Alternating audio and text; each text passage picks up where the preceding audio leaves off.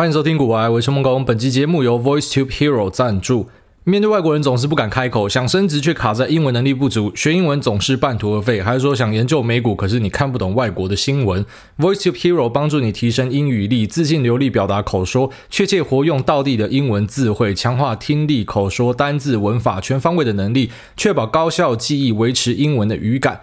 Hero 线上英语课程是 VoiceTube 旗下的其中一款产品，那拥有三大特点。第一个是影片情境学习，多元活泼题材，囊括各式生活化、最新时事、多元主题影片，并深入解析。透过情境主题学习如何运用相关的单字、片语，还有互动对话语句。第二个特色是口说 AI 语音分析，单句口说练习，针对难字、特殊发音、连音等发音技巧讲解，再以模仿的方式进行口说录制练习，给予口说精准与流畅度的语音分析与回馈。那第三个特色是独特 AI 智能推荐系统，根据受国际认可的欧洲共同语文参考标准分级，智能及时调整个人的课程难度。那这和传统补习班固定教材跟上课进度的教学方式有很大的差异，借此找到最适合学员的学习步调。那这边跟大家推广一下他们的零元挑战，十一月二十六号到十二月十号，VoiceTube 即将推出新一轮的 Hero 零元挑战。你只要每个礼拜上四堂课，你就可以全额退费。那已经有万名的用户零元挑战成功，培养定期学习的好习惯。挑战成功呢，还可以全额退费。那另外这次也提供了古埃专属的九折优惠码 G O O A Y E 给我们的听众。对于想要掌握国际趋势、提升英语能力、了解国外股市的朋友们来说，这是最大的帮手。那我把所有的说明跟连接放在连接在这边，提供给所有需要的朋友们。好，那我们这边可以跟大家隆重的宣布，第六届的沉默循环正式开始。那跟我们的新听众讲一下，什么叫沉默循环？就是每一次在大跌的时候，你就会发现群组的对话越来越少。然后我从后台这边看呢，就会发现有一个低谷这样哦，因为大跌的时候大家就已经没心情讲话，或者说讲不出话了，脚麻啊，循利宁吃下去还是跑不动，那就不想不想聊天了，心情很差哦。一般来说，这就是修正的一个典型的现象。那沉默循环一般会持续多久呢？按照惯例，大概至少是两三个礼拜到两个月之间。然后如果说今天假设是真正的空头的话，我猜可能甚至可以到半年到一年。那为什么还是可以录节目？为什么还是讲得出话？因为其实每次的修正，大概先杀到的都是你过去一两个月进场的哦，大概一到三或者四个月进场的人，你的损益会直接归零。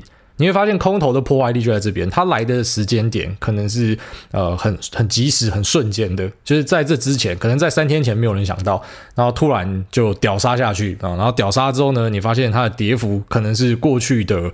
呃，四十个、五十个交易日涨的东西，它可能一天就把它跌掉了。然后，这是为什么空军是呃，即便在很多地方，举例来说，在台湾，你当空军，你根本就是会被政府嘎价的，因为我们的规定上，好，不然说他如果突然开个股东会啊，或者是啊、有什么样的临时动议之类的，那现增啊，然后强迫你一定要回补嘛。所以空军其实是我们讲没有人权的，或者说你今天空下去，结果后来融资跑掉，你就要标借嘛，标借费用一天最高到七趴日息哦，一天你要付七趴的利息这样，所以空军没有。什么人权？可是为什么大家还是趋之若鹜？就是因为他赚钱真的超快。如果说你时机抓得对的话，他可以一天天就赚人家可能二三十个交易日以上的一个报酬哦。你看道琼这次直接九百点下去，他是花多久才跌上去呢？结果他一天就直接九百点下来，这样。这为什么很多人趋之若鹜了？但是你要当空军还是要小心啊，因为我看过很多杂牌空军的故事啊，就是在多头这边被杀得乱七八糟，气死了，把他手上部位清掉。妈的，我就来做空，反正现在外面坏消息这么多嘛。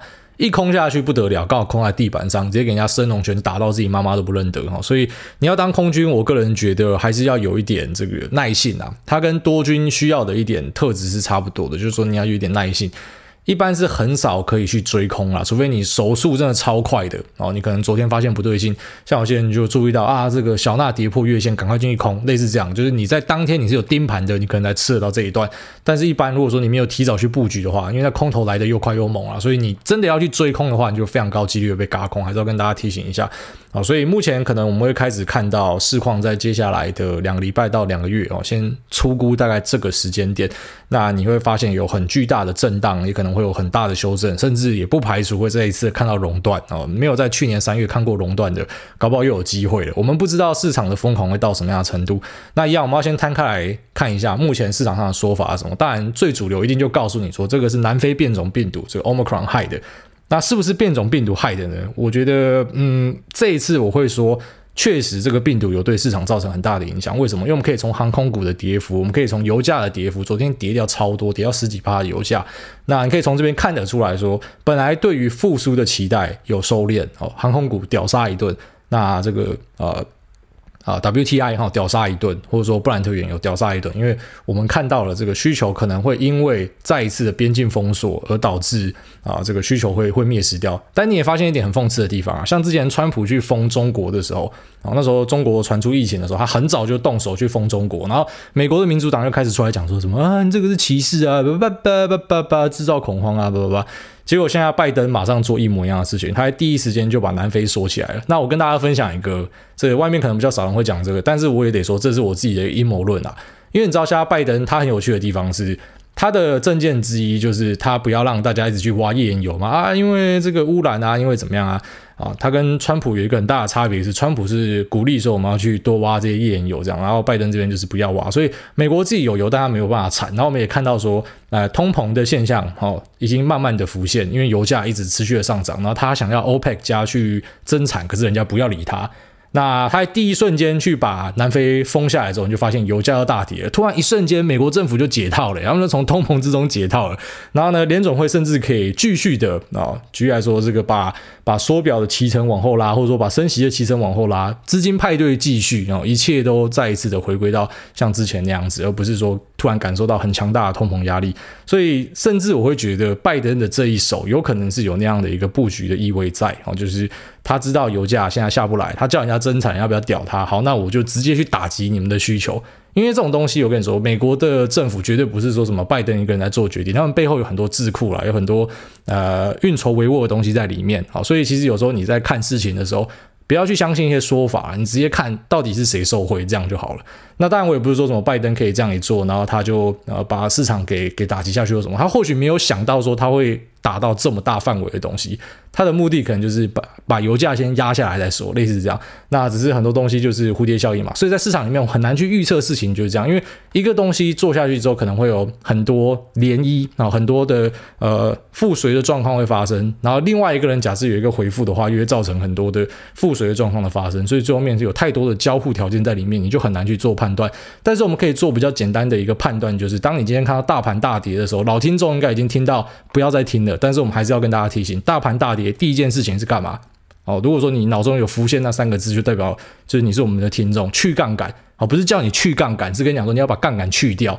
当你看到大跌，先把杠杆去掉。所以大跌就是大盘突然出现那一种呃重杀，然后你打开整个盘面上，你发现盘面上已经没有东西在涨了。那以台股来讲，台股。呃在礼拜五在涨的东西就剩下一些生技股。嘛，那已经是没有什么东西好涨，才跑去拉那些生技股。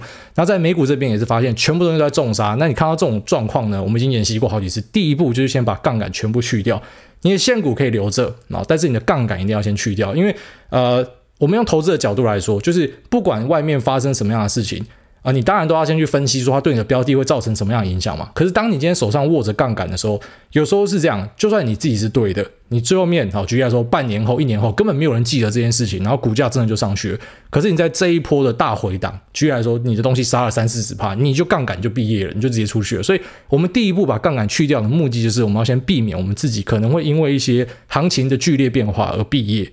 好，那再来就是资金水位的问题啊，这个东西就比较难回答。我知道我们的群组里面有些人会开始问说，诶，那现在我的现金要拉到多少？什么？这个没有人有办法直接回答你，因为这个真的要做的话，应该是类似那种财务智商。我要先知道你买了什么，我要知道你的月收入是多少，你有多少会丢进去股市，我才可以帮你做分析。那不是这么简单，说，诶，今天那个谁拉到二十五趴了，那个谁拉到三十趴，我就照抄他的东西。因为兄弟，你们买的东西根本不一样啊，你们财务条件不一样，你抄人家的这个是没有意义的。好，首先来说，如果你是买买指数型的投资，然后你在台股跟美股都在做指数投资，你去拉现金部位是一个非常奇怪的事情啊，非常非常的奇怪。你应该就是照你本来的计划持续投入，因为不管是高是低，反正你的总目标呢，就是你要买一个平均的成本嘛，就你拉下来，你的成本是平滑化的，所以你不应该有任何去调配现金的行为。如果你真的很怕会遇到这样的重杀，那当然有些人在一开始他就直接配股债配之类的啊。但如果说你一开始就直接选择我都是直接买大盘 ETF 的话，那你根本就没有调节现金的问题。那我觉得这是很重要的一个观念。那再，如果说你今天手上都是大型权值股的话，我个人也觉得你把现金抽一堆出来也是不太明智的事情啊。如果说你今天手上拿的都是什么 Microsoft、Amazon、那 Apple 或者说哎这个 Facebook 啊那种那种超级大的公司。尖牙股啊什么的，那你应该就是啊了不起，抽一点点现金出来，获利掉一点点，然后之后呢，看有没有机会更低档把它补回来。但有时候你也未必补得回来，你现金一抽出来，它就反弹了之类的。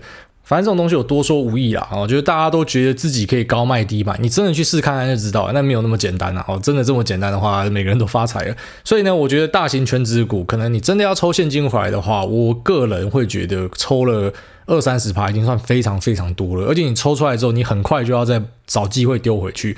不然你就产生我们讲的 cash drag 啊，一个现金的一个呃阻力，它反而会对你的报酬率造成很大的影响哦。因为你看过这么多的沉没巡回，我们已经呃第六次了嘛，好，所以前面有五次，你就发现有些人把现金抽出来之后，后来就一路反弹，他也不知道该什么时候加回去，这时候就变成你只有八成的资金在里面跑，那你有两成现金扣手上，当然两成现金扣手上也不是错啦，可是一般来说，我们对于资产的规划是这样，就是在股市里面的这个钱呢，你都要尽可能的让它在股市里面去运作。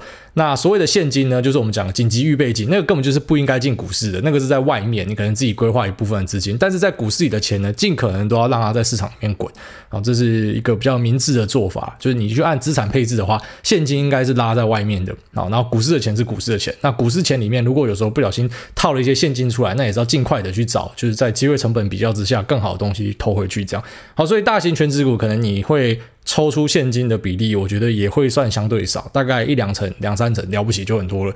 但如果你今天是成长股的话，那你把现金拉得更高，你拉到五成、六成，我甚至都觉得是 OK 的。因为成长股一修正，有时候是直接修掉六十趴、七十趴。好，那个如果说你直接在里面硬扛的话，第一个心态上你可能会受不了，所以先把现金抽一点回来。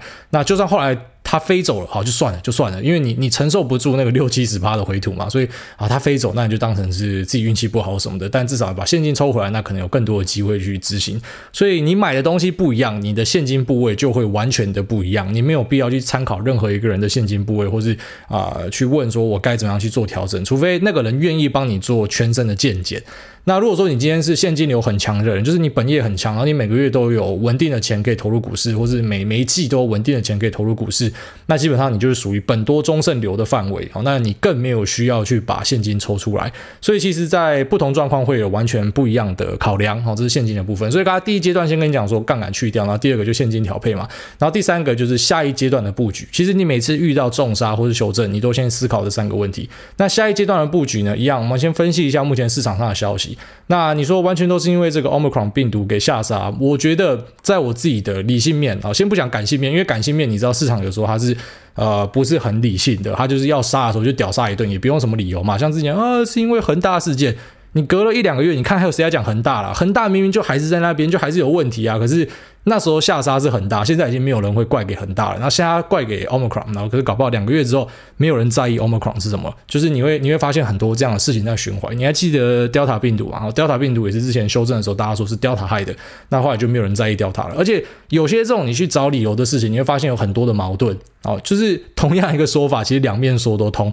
之前美股在疯狂上涨的时候，大家都说是疫情造成数位转型，所以导致这些 SaaS 啊，或者说一些居家办公啊、笔电啊、消费端的产品的的大爆升或什么的。那你说这个病毒呢，是一个上升的动力，哦，让股价上升的动力。可是有时候，哎，病毒又变成让股股市下降的一个动力。好，然后呃，如果说你病毒的产生呢，可以让这个 QE 延续，那听起来又是一个上升的动力嘛。那病毒消失之后呢，听起来是利多，可是诶就要收拢资金的，所以又变成它是一个下跌的动力。干怎么讲都对啦，哦，你花时间去研究这种东西，你正在浪费你的生命。我个人觉得浪费生命啊，就是你当成是看报纸，然后吸收一点新知，然后了解一下各种病毒就 OK 了哦，你不用花太多心力去因为这个来调整你的部位，除非那除非你就是首当其冲的，就是你看一些事实哦，你不要看一些感受，你看一些事实。事实的东西呢是什么？就是拜登下去锁边境啊，然后这个欧洲各国有些开始去锁边境，那它就会对什么东西造成很大的影响。第一个就是观光旅宿，第二个就是。航空，所以除非你是有观光旅宿或是航空的，那你可能必须要马上的去思考说你下一阶段要怎么做。那其他的人呢，你可能可以先拔草测风向，就不用太紧张，因为你会发现很多当时找出来的理由，等到一个月之后就没有人记得了。所以你当时如果跟着大家恐慌，跟着大家乱杀股票，你就发现你跟低能一样。那我相信前阵子应该很多人在市场中都有发现，有越来越多的这种 FOMO 仔跑出来嘛。然后因为你发现很多东西在涨啊，你发现 NVIDIA、Tesla 在屌涨啊，赶快追啊，追就被重杀一顿。那你发现联发科在屌涨，赶快追，联发科就要杀回一千。那你说联发科我还看不看？我看好啊，可是我看好不代表就是我鼓励大家去去屌追一顿嘛，因为我已经跟大家强调过 N 百次，追高是一门技术，它并不是这么简单哦。看到这有动能我就冲进去，没有那么简单啊。我跟你讲，一般可以做到这样子呃所谓的动能交易的，都一定是全职交易人啊。那全职交易人就不是那种菜逼吧？哦，我今天追了，然后明天要跑出来问大家说要怎么办？基本上我们看错就马上砍掉哦，所以。整个做法会跟一般你想象的投资是差很多的，所以你如果没有办法像人家全职盯盘，你是不可能这样去做这一件事情的。好，这是一个很重要的观念啊，因为很多人都都无法理解，然后他就是看到一些东西，可能今天行情很好的时候，他就要冲进去嘛。那近期你可能在脸书河道上就发现一大堆疯魔仔嘛，然后就 fear of missing out，很怕错过的嘛，然后跟你讲说什么啊，这个币圈的资讯多多啊，很多啊，我们现在就是哦，这个感觉现在是很很焦虑、很恐慌啊，我们知识恐慌，我们知识焦虑啊，哦，希望可以学到更多东西啊，不然车要开走啊，不不不。我每次看到这种，我就很想笑啊！啊，当然也不是我是一个真的很分析技术的人或啥小，就因为你看多了，你就知道说 FOMO 仔没有一个会有好下场啊，很少，真的很少。你你仔细想想一件事情，你哪时候看过这个啊各地的什么百大富豪啊，那富比士上面的千大富豪啊啥小的，然后你有看到里面有 FOMO 仔？啊，几乎看不到啊，就是你那种很焦虑啊、很恐慌的啊，看到涨就赶快很紧张要去追涨啊，赶快去问人家说怎么样追啊，还可以追吗？还可以上车吗？然后看到跌就问人家说要卖了吗？现在是不是怎么样啊？我跟你讲，你看到这种家伙，你就知道他就是注定他就赔钱货啊，这种一定就是赔钱货。他可能偶尔会给他赚到一点钱，可他一定一定守不住啊，这我跟你保证，他百分之百也守不住，他一定会把钱都赔掉。所以你不要去当这样的人嘛。当然，你今天知道呃有一个做法是行不通的。你知道，就像狗狗，它有一个这个制约效应嘛。然后以前我会去骂球狗，它做一些东西不对，我会骂它。哎，球狗不可以这样。然后之后老婆跟我讲说，狗狗不是这样教的，狗狗要怎么样教？狗狗你要给它一个正向的循环。什么叫正向的循环呢？就它如果今天做对一件事情，举例来说，它在外面冲来冲去，你把它叫回来，你就是要给它一个零食。因为它知道说你叫它回来，那他回来的话，他就可以拿到一个零食，或者说他跟你握手，握手他就可以拿到一个零食。所以之后你叫他做什么，他就会做什么。那人类一样哦，虽然我们讲说我们自己跟野兽有很大的一个差距或什么，可我跟你讲，人类也是一个制约效应的影响哦。当你今天知道这个东西做久了。那他不会有一个好下场的话，下次你可能就会三思嘛。就像说，你知道说你不洗碗，可能老婆就会直接一巴掌扒过来，你就知道说妈，下次看到碗，赶紧赶快过去洗这样。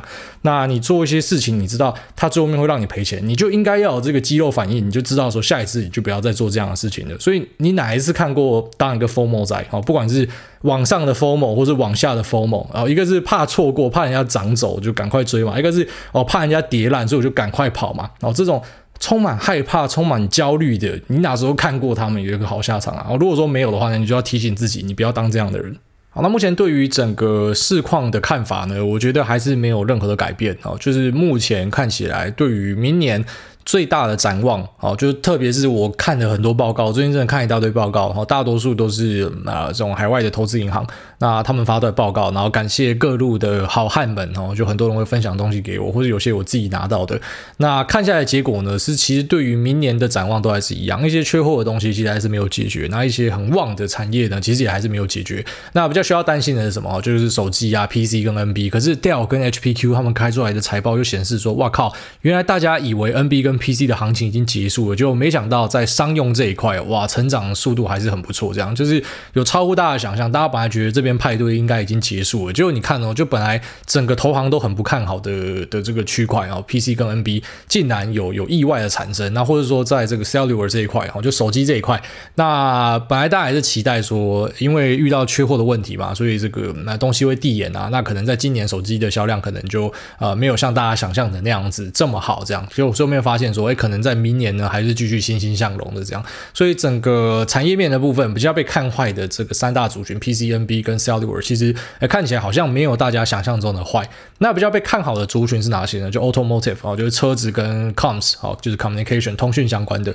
那我觉得车子跟通讯相关的东西，大家千万不要错过。这个我觉得应该是二零二二的一个超级大的行情。那这边讲的大行情是讲相对的啦。就如果说二零二二是真的进入空头的话，那也没办。办法。然后真的进入空头，就是大家都通杀这样，可能它跌也比较少之类的。但如果说二零二二还蛮有幸可以继续再一次的多头的话，你知道，其实那时候在二零二零年节目快结束的时候，我都跟大家讲说，我觉得二零二一年应该已经不会这么的派对，就没有想到二零二一年 surprise motherfucker 超级大派对这样。那二零二二会不会派对延续呢？我真的没有办法跟大家确定。但是我们可以从自己手上有的一些资料跟一些。然后讯息呢去做一些判断。那这些判断就是去协助你，当你今天看到打折的时候，你知道其实股价打折。该感到兴奋，没错，可是不是代表说你什么东西都可以捡啊。每一次的打折就是一种汰弱留强的一个展示，这样。那一般来说，我自己会选择把比较弱的，在市场中表现比较弱的东西给砍掉。我知道有些人会不认同这个说法，他会觉得，诶，便宜的东西为什么不捡？啊，价值投资人可能会有这样这样的一个看法。我自己也自居价值投资人啦，只是我不是很铁的那一种，知道？就会去看什么呃，这三表三率哦，然后诶，很严格设一个什么安全边际，在什么地方捡股票，我不是这样子，就是我可能还是用基本面的分析去找出一个我觉得在明后年营收会成长很漂亮的公司，然后之后呢，我会搭配一点股价面的表现啊，就如果你股价是相对强势的。法人有在关注的，我才会喜欢的啊！你知道很多人讨厌说，啊，法人看到涨才发报告，干我超喜欢的，拜托你们发多一点报告啊！我买的东西最好你们也一起来看好，然后把它推上去，这是我最喜欢的。所以我的操作是有点结合这两者在里面啦。那目前我在基本面先跟大家讲我的看法，就是我觉得 automotive 跟 comms 可以看啊，这两个会是很重要的一个族群，因为目前看起来在美国的数据显示呢，在 dealership 这边的存货是来到了一个新低。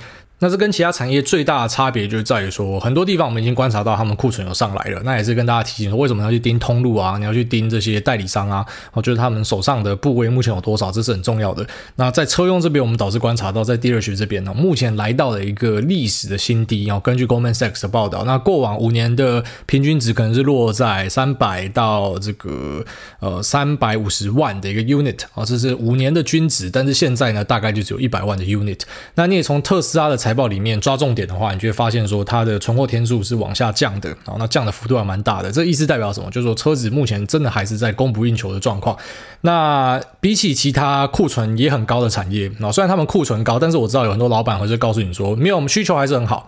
好，虽然库存堆起来了，但是这个东西我们确定卖得掉。可是你就还是有点怕怕的嘛，啊，因为如果说真的没有卖掉，那库存继续往上堆的话，可能之后就会变成啊这个去库存的地狱，就会变得很可怕。可是，在车用这边，我觉得是有相对保护的。为什么？因为你至少要等到至少在 dealership 这边，你看到它的库存已经回补了，已经回补到过往的平均水位，你再来担心都都都还来得及嘛。然后，所以我觉得目前车用其实是可以密切关注的，因为东西真的是这个做不够卖这样。那也根据我们之前节目跟大家提到的，与其去看品牌呢，其实你看供应链是比较好的。那只是供应链，很多人想象就是，哎，供应链好像只有台湾，那这是大错特错了。就是台湾有很多的供应链，没错，做手机的、啊，做平板、做电脑的、啊，那车用的其实也是有。但其实车用供应链有蛮多是，啊，举例来说，在日本这边，因为呃，对于这些。啊、呃，厂来说呢，做车用的东西毛利比较好，因为车用的认证是呃怎么讲，非常痛苦的一个过程，可能要经历好几年啊。那认证过之后呢，他就不会随便乱换厂商了，所以这种高毛利的东西可能都是比较呃。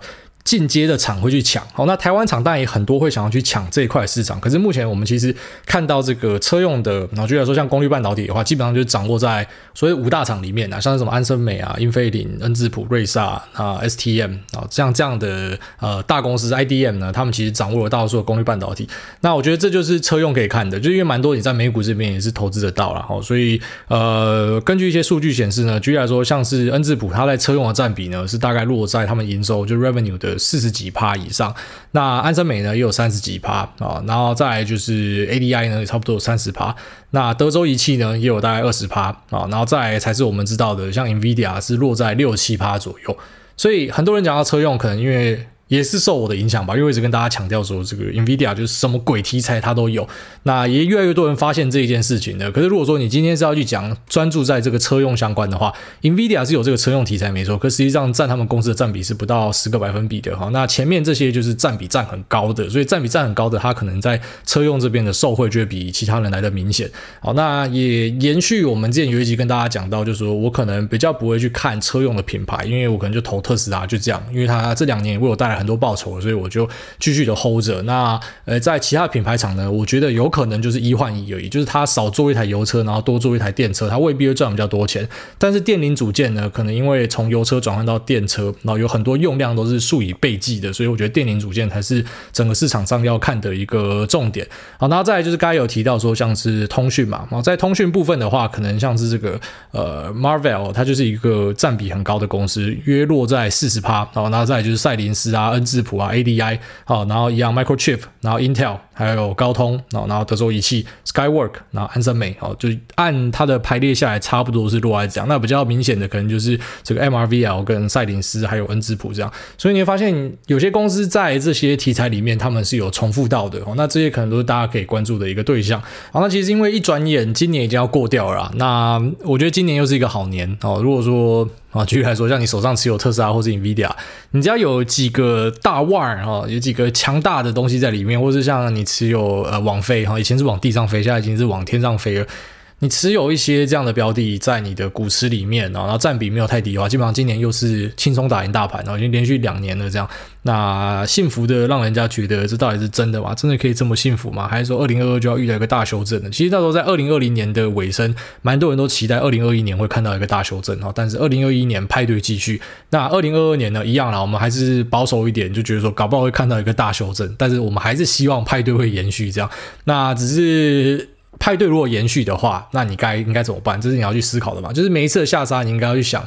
我下一个要布局什么东西？好，或者说假设我现在有现金，我要买什么东西？那我自己是已经做好我的选择了。那如果说你做好选择，当然你还是会害怕，你看到东西一直往下杀，心情还是会不好，还是受到影响啊什么的。但多少啊，就你做主动选股的人，你就一定会经过这样的东西嘛？就坏事一定会发生，一直跟大家强调，坏事一定会发生，而且这不是第一次，也不会是最后一次，就是一定会有更多的沉默循环发生。然后搞不好我们也会有幸一起看到下一个超级大的空头市场啊！就大家一起，呃，本来是每天在吃松叶蟹，变成去吃麦当劳特。莱素之类的啊，这个都会一起去体验到啦。那我只觉得，如果你感受到你心脏是承受不住的话，你就把被动的部位拉大一点哦。这个老生常谈的，就你知道解方，其实大多数人都知道解方是什么，只是有时候你心里面就是过不去，你就想跟他拼一发，跟他干一顿，他妈死了算了之类的。那最后面你真的就死了，你就很难过什么的。但是未必啊，就人生并没有那么绝对，好像我们一定要。在这一波跟他拼一个死活什么的，好，反正就尽量的，你也只能乐观的去看待未来的事情。那我觉得在二零二二年，其实还是有很多题材可以去关注。那也就祝大家一切平安顺利啊，希望可以一起度过这一次的沉默循环，然后继续在明年啊，不管说行情是怎么样，那都可以持续的赚到钱啊。然后大家讲啊，那我们这里就进入 Q&A 的部分。第一位 Ken 二二九零，他说五星吹到火星去。诸位你好，想请问您是如何找到美股的下一个破坏式创新标的呢？每次看新闻知道时，股价都已经飙涨，进场都太慢。我的想法是利用产业别寻找，但美股的公司好多，不知道从哪里开始寻找，请挨大开示，谢谢。呃。你确定你现在还要看破坏式创新？当然，破坏式创新是一个很棒的 idea。我觉得 Kathy 那时候让大家关注到这件事情是很屌的事情。我到现在都还会持续看他们的电子包。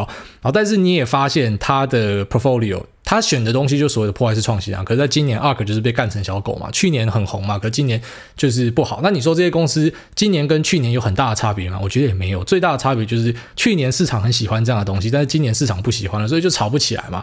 所以你确定你还要找破坏式创新的标的投吗？好，但是如果你要，没关系，还是可以嘛。那一样，你可以去看 ARK 的这个他们发的报告都是免费的，我真的觉得他是佛心公司啊。先不管他绩效怎样，他真的是佛心公司，跟你介绍很多东西。那再呢，就是用自己的产业别去找是最合适的。好，举例来说，像我自己那时候发现这个 Snowflake，然后还有 CrossTrike 的时候呢，那其实我自己本身并不是软体业内的人，所以当我第一次知道的时候，我心里面的想法是，干这有什么了不起的？一个做云端仓储的，那一个做这个防毒软体的，然后干防毒软体不是哪里都有吗？可是后来知道说，它的这个 Falcon 是真的超级强的一个防毒软体，但是这个如果你你没有去研究，你也不知道嘛。好，所以我心里的想法是，除非你像我这种有闲的人，那你就到处去看一些新知，那你就会发现，哦，你就会发现这些有趣的东西，或者说每一轮的 IPO，哈，这一次会有什么东西上，你就去了解一下它会上什么。你可以这样去做，可是我觉得是比较辛苦的，因为花很多时间。其实最快的方式就是你从业内的角度去。好，举例来说，你是一个软体工程师的话，我相信你可能对于这些东西就会比较熟悉。你有接触到云端业务，你对于这样的东西就会比较熟悉。所以有时候，呃，你会注意到你身边有些朋友，像我身边就有朋友，我跟他讲这些公司的时候，他就说他们早就知道这个公司，可是他不知道可以投资。就他，他甚至不知道他有上市或什么的。所以，当你今天在生活之中发现，然后就你的工作之中发现有些东西是特别屌的，你就可以关注一下哦，这家公司它之后会不会上市，或者说它相关的题材会不会在市场里面跑出来？那这可能就是一个这个呃投资去海选标的的一个做法。下面请不要打手枪。他说：“行行出状元，最近航空再起，华航跟长龙都接近创高了。那看长龙航、华航这礼拜几乎天天涨，还是忍不住上机买了一点。你看这个就是 FOMO 仔。然后他说，国外大大觉得航运有可能复制这个年初海运的状况吗？那目前看网络上最主流的两个说法，第一个是塞港问题严重，转战空运。那我是觉得有点怪怪的啦。要是空运。能解决塞港的问题，怎么会拖到年底才来解决呢？应该当初卡这个长荣卡运河的时候就标啦。那第二个是看好解封出游，看起来比较有可能，但依台湾目前坚持加零的风气，要开放正常出国或是入境，好像有一段时间还是有什么韭菜没注意到的地方呢？比如台湾双航准备航向元宇宙浩瀚无垠。不是啊，你自己就把这个最大的问题点出来了。其实我觉得你还蛮聪明的，这两个你都点到了，就是你问的这两个问题都问的很精准，没错。就是如果说他真的是因为塞港而获利的话，那为什么他？就是更早之前没有先涨，然后再来就是，如果是看好解封出游的话，可是问题是因为你投的这两家是我们的国行嘛，所以呃，台湾人如果一直继续的锁起来的话，那当然对他们营收还是有冲击嘛。就如果说你真的是很看好解封出游，那你可能要先去投那些在海外的，那他们真的有飞起来的公司嘛？可是你看那个昨天在重杀的时候，航空股也跟着屌杀下去，因为没有办法，就是各国又直接在做这种封边境的动作。虽然我就说很讽刺嘛，之前川普在封的时候，他们在那边干掉他嘛，结果你看妈的换拜登上。李峰，就是回到我们上一集 Q&A 讲那个政治人物嘛，很多时候就是双标啦。哦，就是当下他在在野的时候会想要反对嘛，上去之后他自己就知道不可以不可以这样了，因为他他自己在执政，他知道那个问题在哪了嘛，所以。啊，去封政治就会遇到这样的问题，你会脑筋打架。好，所以脑筋比较清楚的人，除非你自己是他妈政治从业人员啊，不然你看这个你会看很痛苦。你就会发现真的有好多的双标，也不是只有台湾，就是各国都是。因为你在在野跟在执政，你看事情的角度会差超级多的。那你自己都点出了航空的问题，那你为什么还要？去买这个东西呢？啊，你去买它，一定就是你看好它嘛。那刚好我跟你讲，因为我自己还有有看一些这些报告哦，我看了不代表我一定会买它，但是我还蛮想要去了解这些东西。其实目前他们在估这些航运股的估价方法呢，都是用这个本金比去估的，然后他抓的倍率其实也没有抓很高，大概可能是这个二到三倍的一个 PBR 这样。那目前看起来它已经拉到它的目标价了。就说这一波的航空其实是很多外资进去拉的，然后他们基本上已经拉到他们的目标价了，所以我个人是觉得在这个位置附近，下个礼拜应该可以看到一些。我我相信应该是会重杀了，我自己的猜测是会重杀。那筹码面的部分也跟大家讲一下，其实台湾现在有很多的大资金，他们也跟着进去玩这个，反正法人玩什么，他们就跟着冲进去啊。所以现在上面载着一大堆的法人跟一大堆的大资金，那你说他们还会继续往上拉，拉到什么样的程度呢？就是最终就是要回归基本面嘛。那回归基本面的话，我个人是觉得这个第二项解封出游，我跟你的看法一样，就是我是处于一个相对悲观的。我在去年的节目应该跟大家提到，我说台湾人真的很容易紧张，所以等到国外都在解封，就那时候他们已经开始上迪士尼了嘛。那是什么时候？可能就是已经可能今年年初或是去年底的时候，我跟大家讲说，国外都已经在迪士尼了。然后你看我们台湾就是慢人家好几步嘛。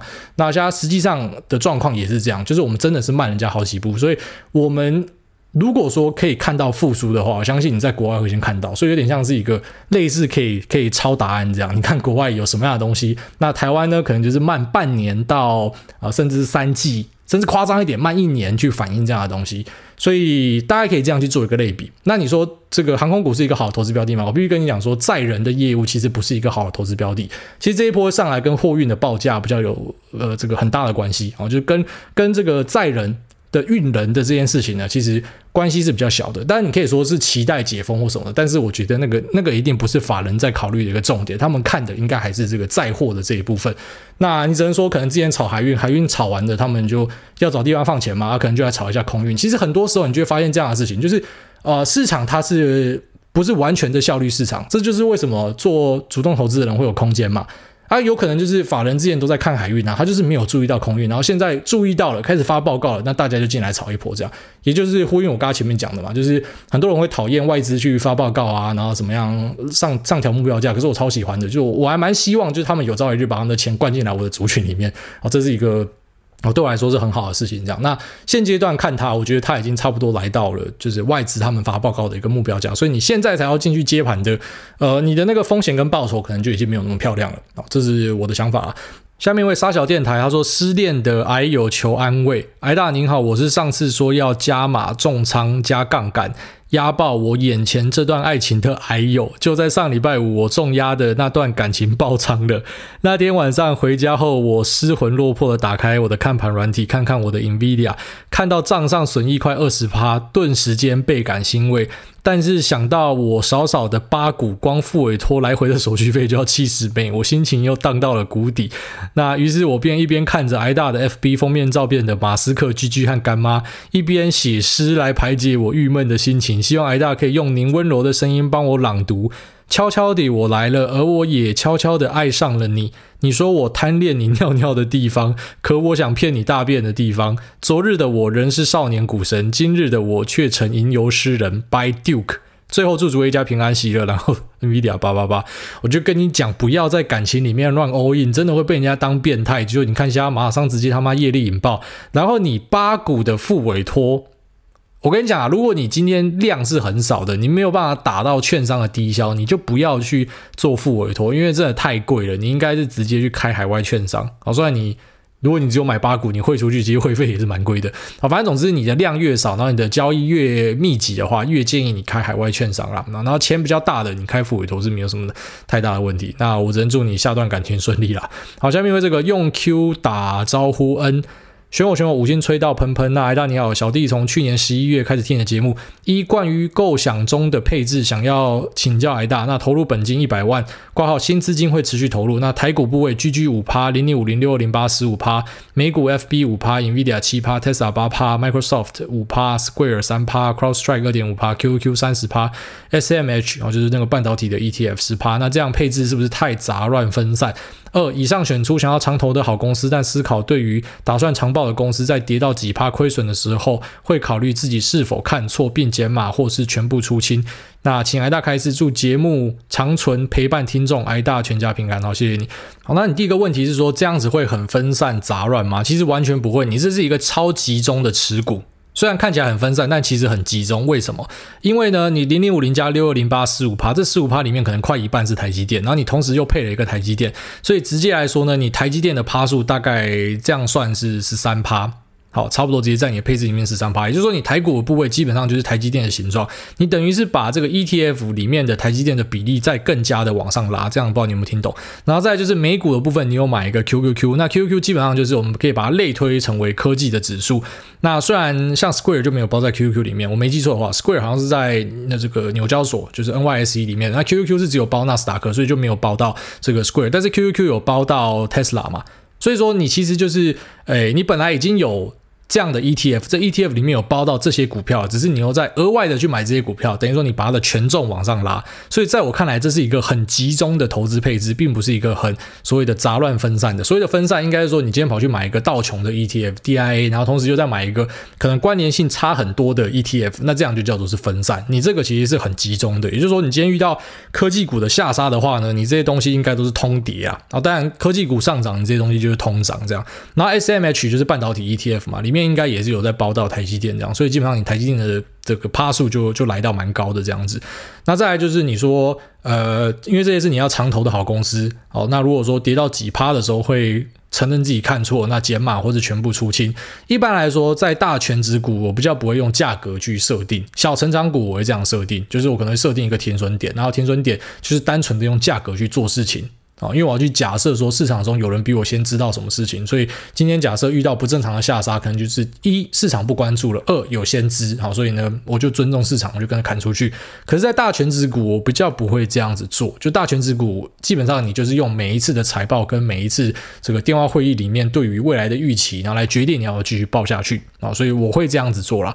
但如果说你没有时间去看那些东西的话，你可以选择直接用 ETF 取代哦，因为基本上我觉得呃，照你这个配置的话，其实就等于是 ETF 的稍微加强版，举例来说，稍微开一点点杠杆去拿 QQQ，是应该算是差不多的意思啊。好，大概是这样子。那下面为这个新北当冲韭菜。哦，不是，当冲菜鸡都在猜大小，五星推推，那推癌大的优质好节目，顺便帮朋友分享一下 Podcast 闲言闲语。听上次朋友说下载率十二，有一种欲哭无泪的惆怅。优质配饭必喷好节目，那让他下载率变一百二，祝癌大全家身体健康，秋口干你娘。好啦，这个下载率十二真的是很可怜，大家去帮他按一下。像我自己的下载率大概是一集是二十几万啦。哦，那。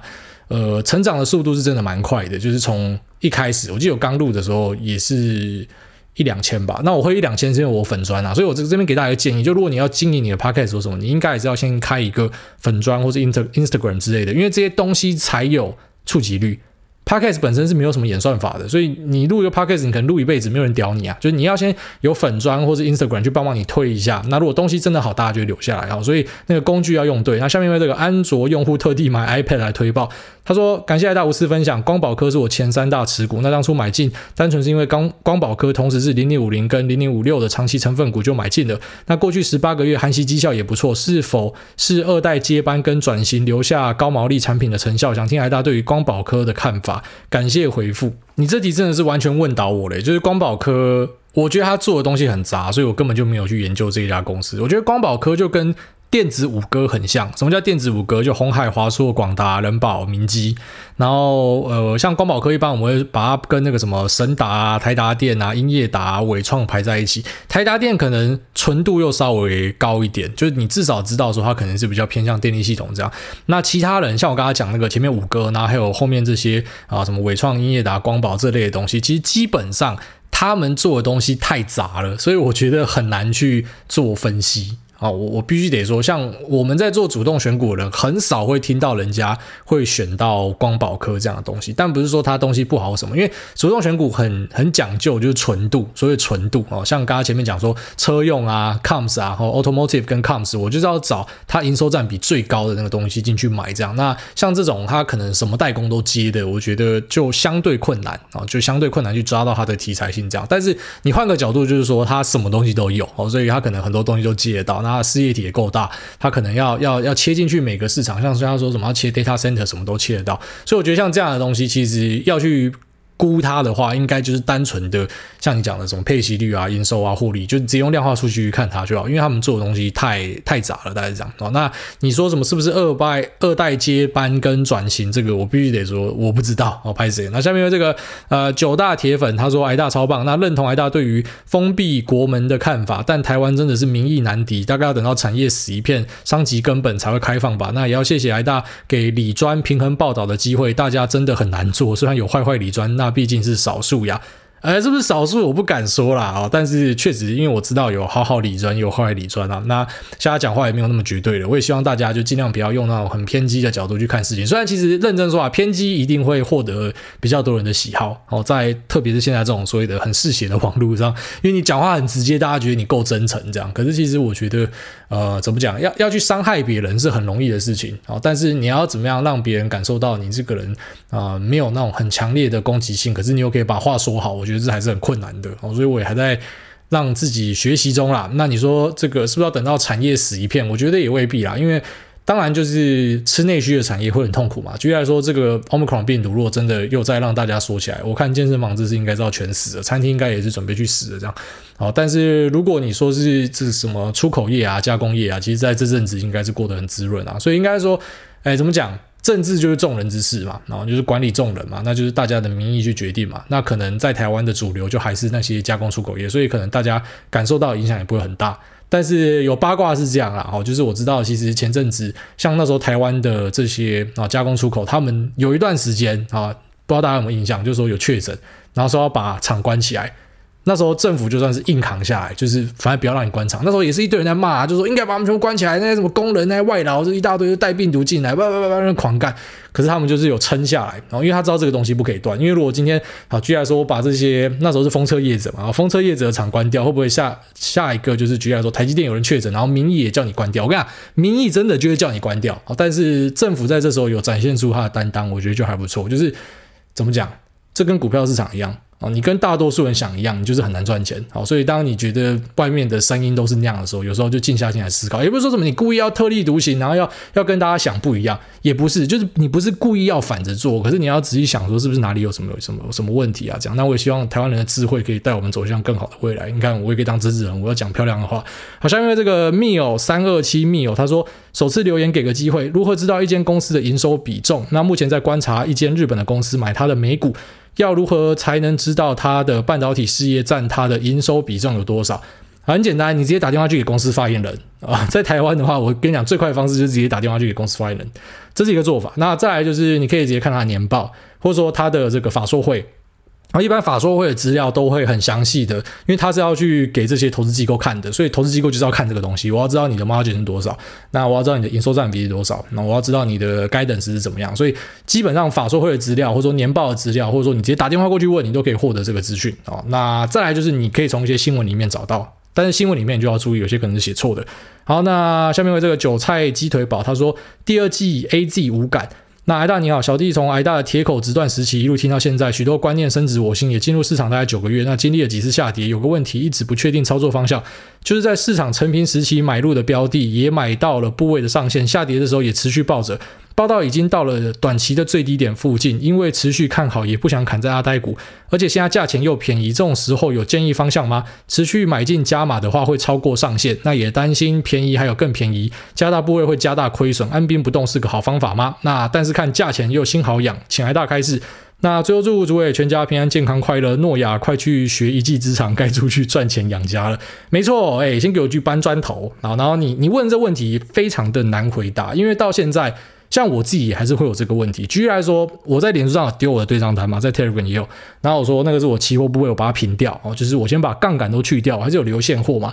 那其实，在礼拜五我虽然把杠杆部位去掉，可是现货我是有加码的。但是其实我当然也很担心，说我现在买的时候会不会，其实因为礼拜五的夜盘哦，已经看得出来台股又往下跌了一点多趴嘛，所以基本上礼拜一是注定会开低的，所以非常高几率我刚买的东西又在被套，然后又在又有更便宜可以买。这种东西太难说了，我只能说，这就是回到刚刚最前面讲的制约效应啦。你只能先看你自己的判断，在历史上到底是准还是不准的啊。如果你是准的，就你过去其实蛮常看对的，是胜率是 OK 的，那基本上你就相信自己啊，就是你觉得该买的时候就买，然后你不一定要这么严苛的去锁这个部位，因为你不是法人。其实散户的优点就是我们要跑跑的比法人快。然后我们有更弹性的做法，因为我们不会碍于说什么啊部位的限制，就是他告诉你一定要买多少。其实我教大家部位限制的观念，只是怕有些人会晕船，你知道，他就是狂买一个东西，然后后面跌烂，他的资金就一次就没了。但是不代表你一定要把自己当法人这样，可能每个部位就锁十趴，然后超过十趴就一定要把它降回十趴，没有必要哈，你没有必要做到这种程度。那我再找一集跟大家分析，其实我觉得 ARK 绩效会啊没那么没那么好，在今年会没那么好，跟它的部位控制有超级大的关系。好，这个我早一集再跟大家分享。但是啊，一般散户就记得一个观念，那个部位那是一个相对可以参考的。有时候稍微让自己超借一下是没关系的啦。那像我之前呃也有部位超借的事情，我有在节目跟大家讲嘛。好，在最后面是有把它稍微控回去。可是其实我在比较早期资金还没有到现在这个量体之前，其实我也比较少在控部位。你会做基本的，就是我不要把鸡蛋放在同一个篮子里，会稍微去注意一下，然后也注意说，哎，不要太分散，那也不要太集中，那也不要重压。但是你不会说什么真的啊，一定要锁到某个趴数，你真的看。好它，你多买一点是没有什么太大的关系啊。好了，那这期节目先到这边，就这样，拜。